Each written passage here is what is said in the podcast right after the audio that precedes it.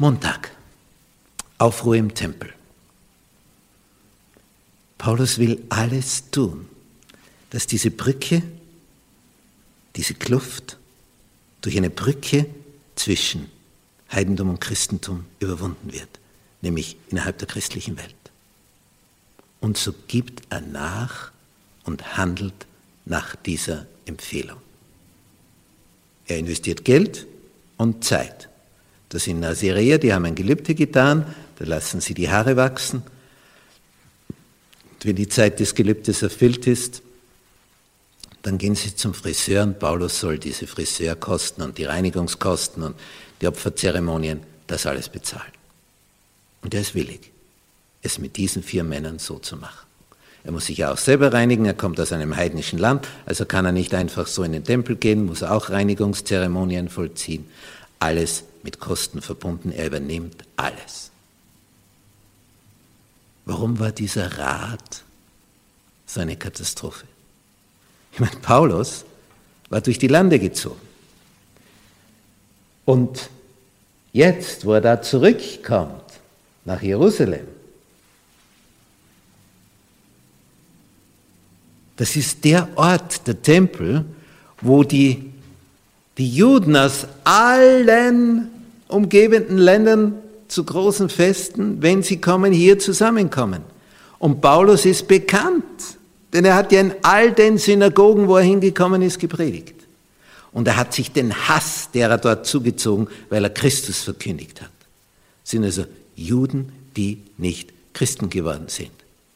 Und die kommen zum Tempel. Das heißt, in den Tempel zu gehen, bedeutet, er wird dort erkannt werden, unter Garantie. Und so ist es danach. Wir lesen in Vers 27, als aber die sieben Tage zu Ende gingen, sahen ihn die Juden aus der Provinz Asien im Tempel. Und das hat genügt. Sie erregten das ganze Volk, legten die Hände an ihn, also die backen ihn, und schrien, ihr Männer von Israel, helft!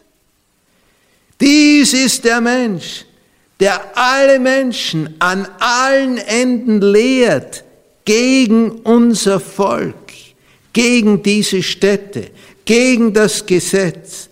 Dazu hat er auch Griechen in den Tempel geführt und diese heilige Stätte entweiht. Was hat davon gestimmt? Nicht. Er hat weder einen Griechen in den Tempel geführt, er hat die heilige Stätte nicht entweiht, er lehrt auch nicht, die Juden abzuweichen von dem, was in der Bibel steht. Lauter Vorurteile, die aber jetzt in den Raum gesetzt werden. Hat er, Griechen hat er in den Tempel geführt, weil sie hatten Trophimus, den Epheser, mit ihm in Jerusalem gesehen. Und den meinten sie, hätte Paulus in den Tempel geführt. Das hat zwar nicht stattgefunden, aber sie meinten ebenso, es hätte stattgefunden. Und so wird geschrien. Und die ganze Stadt wurde erregt. Es entstand ein Auflauf des Volkes. Sie ergriffen Paulus, zogen ihn zum Tempel hinaus, sogleich wurden die Tore zugeschlossen. Und jetzt wollen sie ihn umbringen. Das wollen sie nicht im Tempelbereich, sondern außerhalb. Als sie ihn aber töten wollten, kriegt jemand eine Info. Und das ist der oberste römische Kommandant auf der Burg Antonia, der Claudius, Claudius Lysias.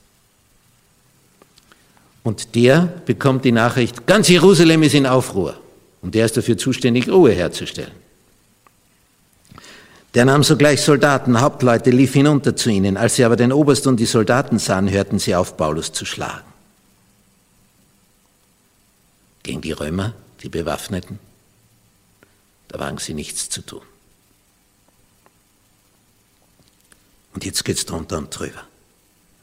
Der Oberst lässt Paulus gleich einmal fesseln mit Ketten und dann fragt er die Umstehenden, was da los ist, warum sie auf den einschlagen. Er fragt nicht Paulus, er fragt die anderen. Und einer rief dies, der andere das im Volk. Und der erfährt eigentlich nichts Gewisses. Und es ist nur Getümmel und Lärm und Geschrei. zeigt er ab in die Burg mit dem. Und als er an die Stufen kam, mussten ihn die Soldaten tragen, wegen des Ungestüms des Volkes. Also die wollten ihn in der Luft zerfetzen, zerfleischen. Denn die Menge folgte, sie schrie, hinweg mit ihm! Der Hass war greifbar. Was würde jetzt folgen?